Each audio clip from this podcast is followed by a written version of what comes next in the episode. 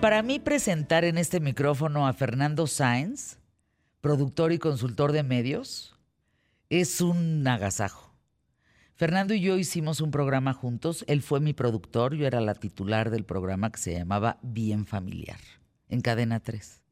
¿Cómo nos divertimos? Ah, bueno, como si fuera Te extraño.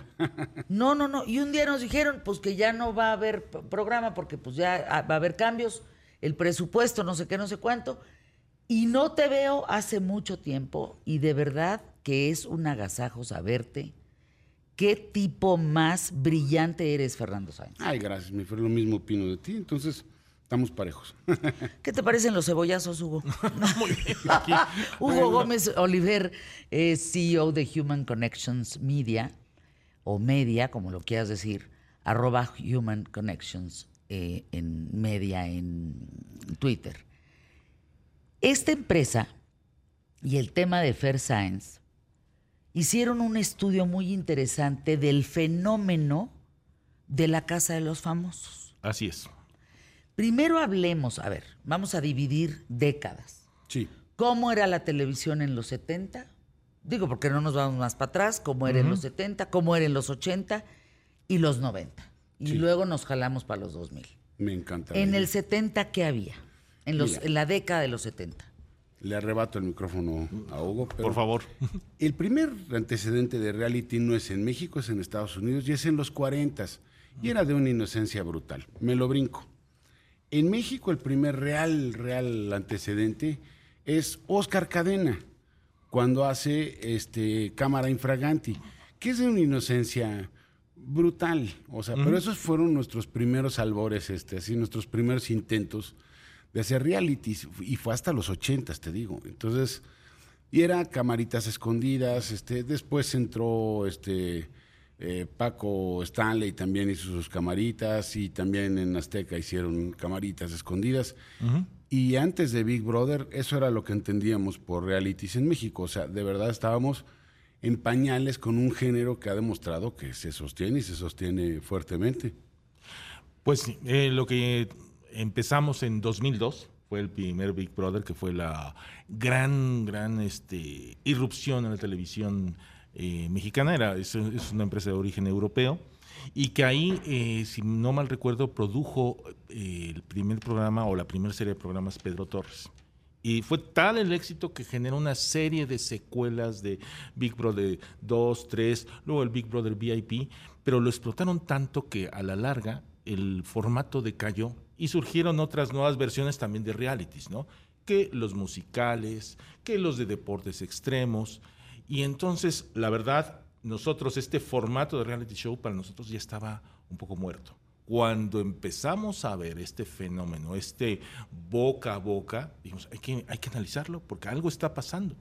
Algo está pasando y tal vez es porque la generación que vio el reality show, o sea, la- las- los nuevos consumidores no conocieron Big Brother. No, No les Y- tocó. Y tal vez eso. Y además que hubo muchos cambios. Pero no, no sé si también el ingrediente, la sal y la pimienta de la Casa de los Famosos México sean las redes sociales. También. Es un exponencial. O sea, lo que no existía en ese primer Big Brother. Claro que la televisión era un medio mucho más fuerte, con mucho mayor penetración y audiencia que hoy. Pero hoy se ha dispersado la audiencia. Se ha dispersado y la televisión ha perdido fuerza eh, y ha descansado únicamente en los eventos en vivo. Entonces, lo primero que nos llama la atención, más allá de un evento como mundial, como fútbol, como algo eh, un concierto tal vez, es que algo hecho en formato de serie, de capítulos, haya generado tantos comentarios, tantas reacciones, tantas expectativas. Miren, en datos, esta fuente es de Meltwater, en datos, hablando en millones en redes, el número total de, digamos, de alcanzados en redes, con quién es la máscara, fue de 5.7 millones. Y en el caso de la Casa de los Famosos México, 3.7 millones de personas. Estás hablando de ratings impensables en redes, impensables. Y déjame actualizar ese, ese dato que, que- que era disponible, era lo que teníamos en ese momento. Sí, porque estás estaba- hablando que este es del año de junio. de junio. Lo que ha sucedido es que el, 23. eh, ese dato de quién es la máscara es a total serie. Todos los capítulos. Ahí estaba todavía a la mitad la Casa de los Famosos. Hoy, hace un par de semanas, ya rebasó la Casa de los Famosos esa audiencia. Sí, porque Sí. este dato es de junio del, de este año.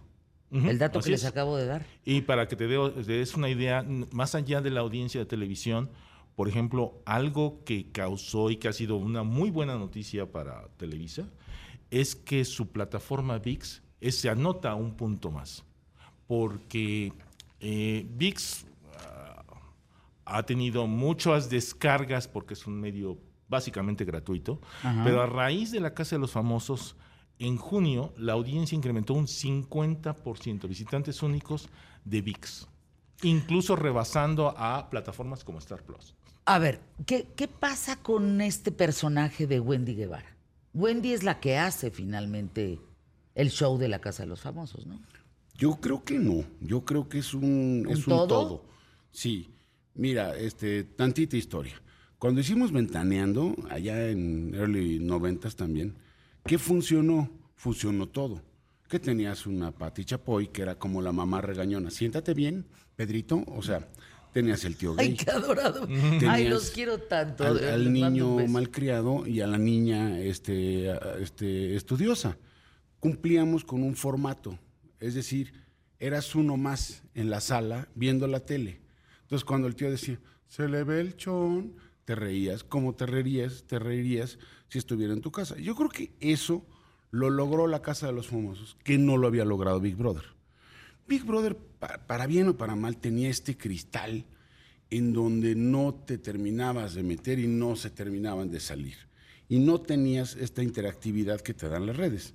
Si te acuerdas, era llame al 01900 este, y vote Claro.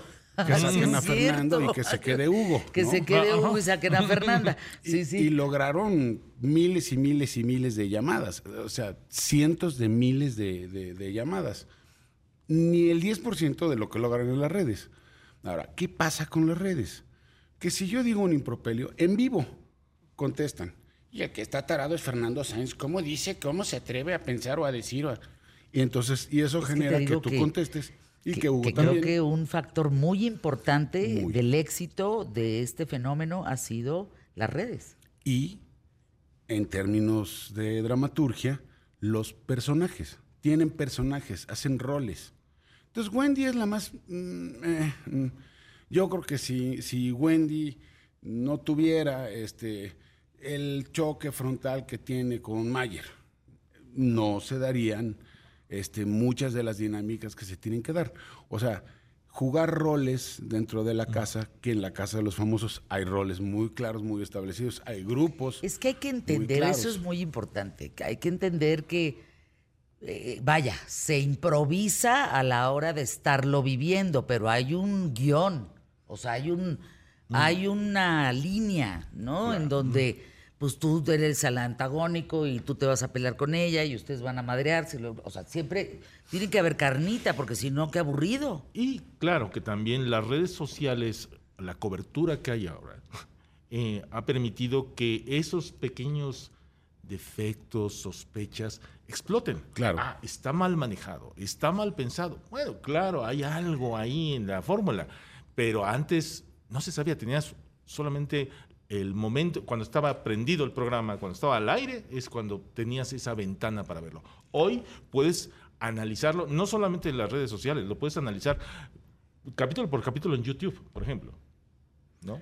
Y también, si yo estoy viendo a las Sí. tres y media de la mañana este, la casa de los famosos en VIX Plus, este, y resulta que se encuera quién sabe quién, en ese momento subo al Twitter, se está encuerando quién sabe quién, y hay alguien más que lo está viendo, y hay alguien que me va a contestar. Eso, esa dinámica en donde tú como espectador formas parte de la casa y la casa forma parte de ti, no existía en los realities es. antes de este en México. A ver, platíquenme de algo. ¿Hay edición? Desconozco. Yo también no te lo sabía decir. Porque fíjate que eso me parece un tema interesante. En el caso específico que conduje hasta en las mejores familias, sí, sí había, o sea, se grababa el programa y después se hacía una edición. Entonces, eso pues le da automáticamente pues otro sentido, ¿no? Lo que están transmitiendo en vivo dudo mucho que le puedan meter la mano. Ahora, tienes una consola de este tamaño con muchos botoncitos. Si no quiero exponer a Hugo porque está haciendo algo que no nos parece correcto o que no va con su personalidad, no switcho esa cámara, ¿ok? Lo puedo proteger con cámaras. No quiere decir que estoy editando, estoy protegiendo. Ahora, para los resúmenes, pues claro que está editadísimo. Y así tiene que ser. Ese es el lenguaje de la televisión. O sea, Dice Fer, no hay edición en el día a día. no ¿eh? creo. Dice, en las galas sí, puedes, lo que dice Fernando, eh, switchar una cámara, a- moverle, hacerle, pero eh, difícilmente también la gente puede ver 24 horas, ¿no?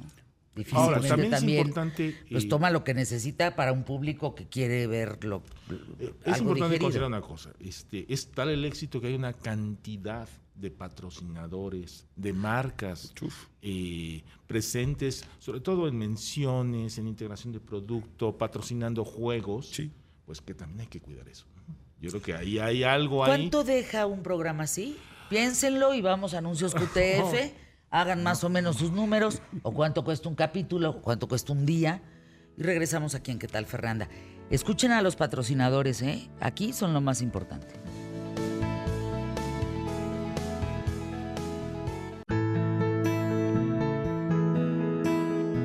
No, no, no, no.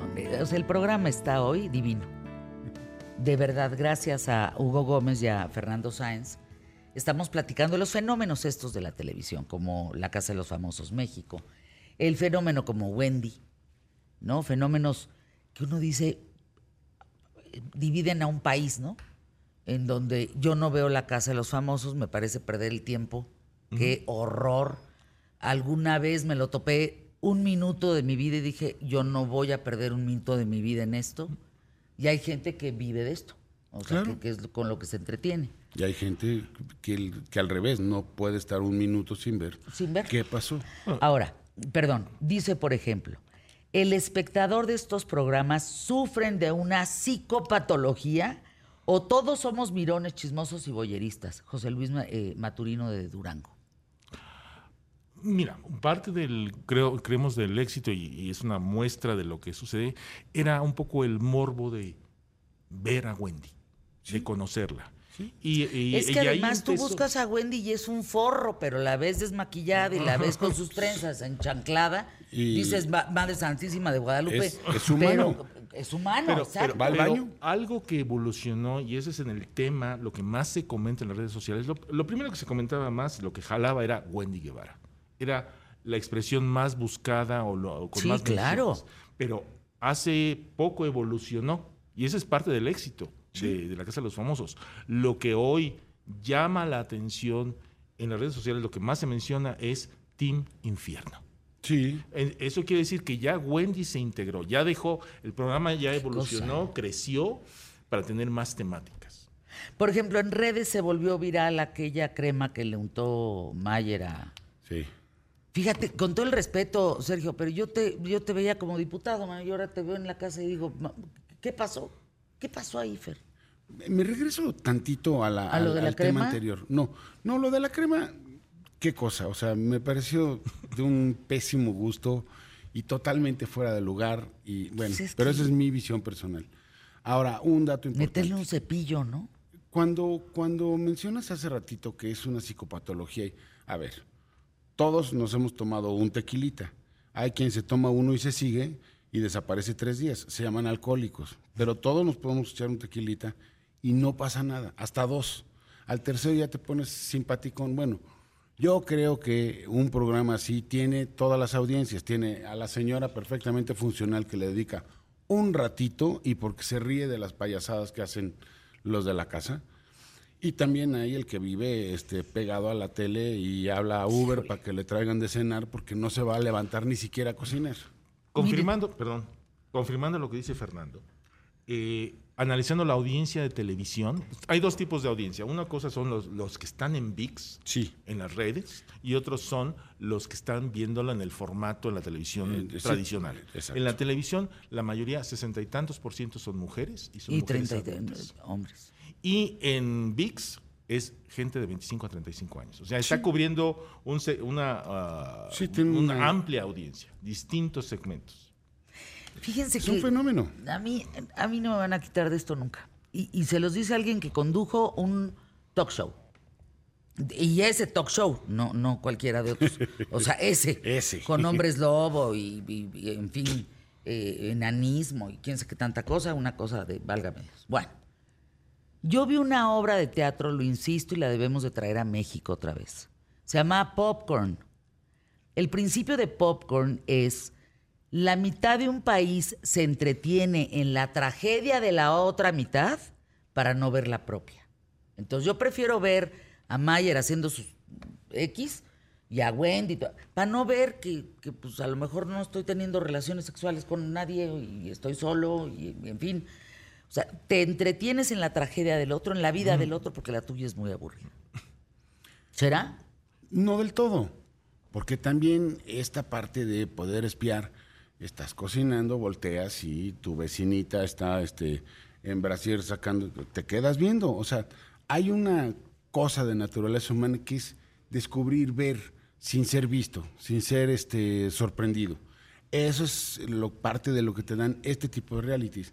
Hay muchos tipos de realities, ojo, también no, no, no, este, no todos son esto. Top Chef, Top Chef es, es el más exitoso no es este tipo de, de, de- de realities, es como The Boys y estos en donde, y si te vas a Discovery y así, este, hay otro tipo de realities como de viajes, como de...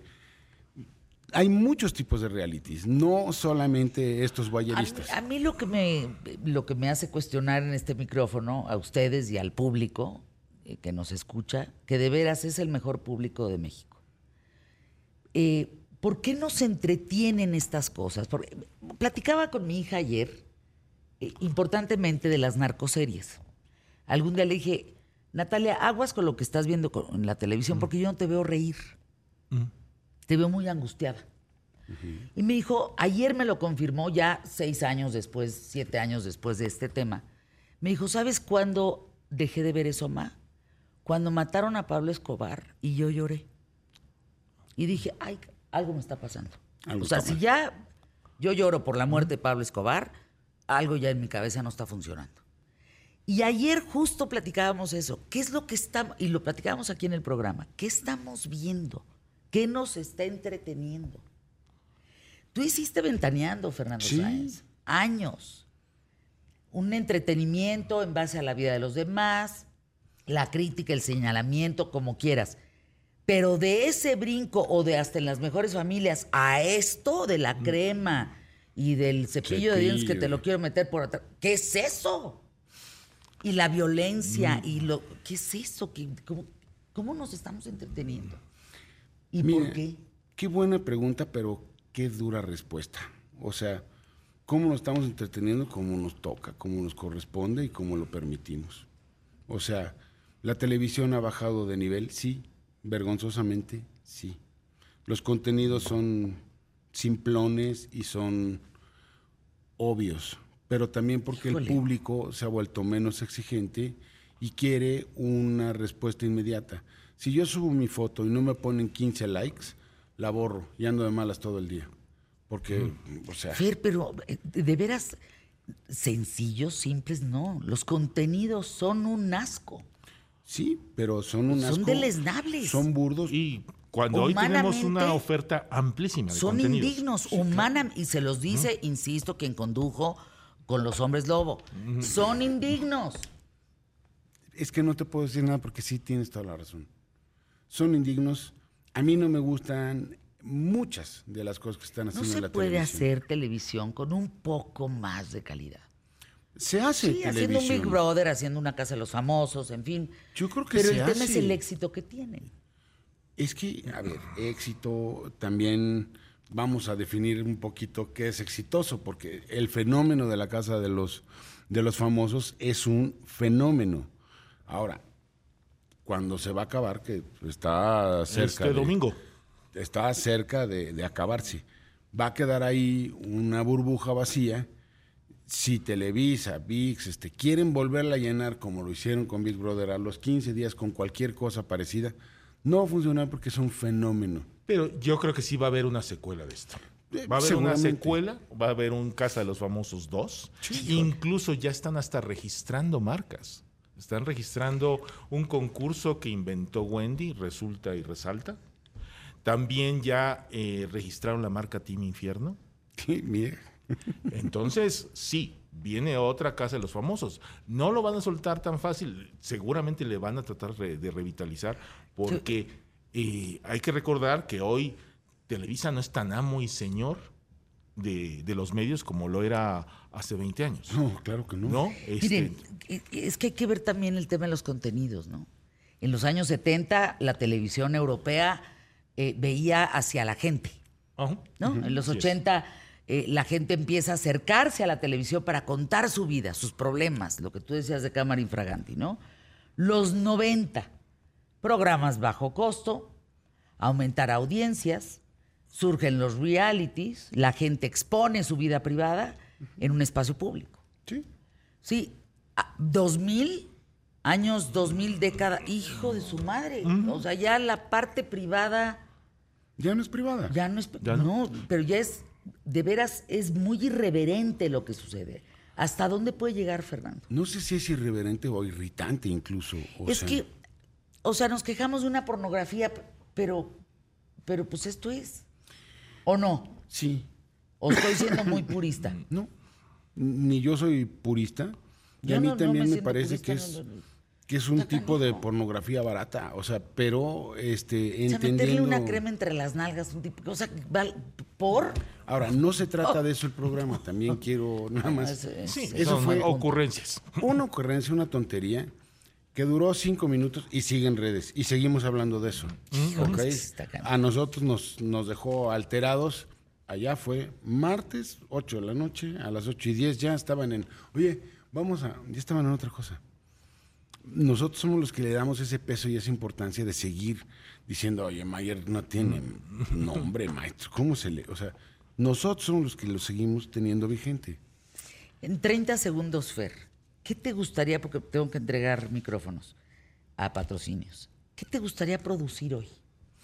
O sea, ¿habrá algo que pueda tener tanto éxito que a lo mejor cueste un poco más de lana, pero que funcione? Sí, yo creo que hay muchos formatos todavía por explorar. Creo que la tecnología nos ha hecho este, un gran favor a los productores. Antes, para hacer una entrevista, teníamos que llegar con tres camiones y 180 batitas amarillas. Para Hugo, ¿tú qué opinas? Que sí. Eso tomaba 180 técnicos. Vamos a anuncios QTF. Qué gusto sentarnos a platicar, Hugo Gómez, Fernando Sáenz. Gracias por estar aquí. Anuncios QTF, eh, Banco de tres en tres, la historia de Emilio, no te vayas.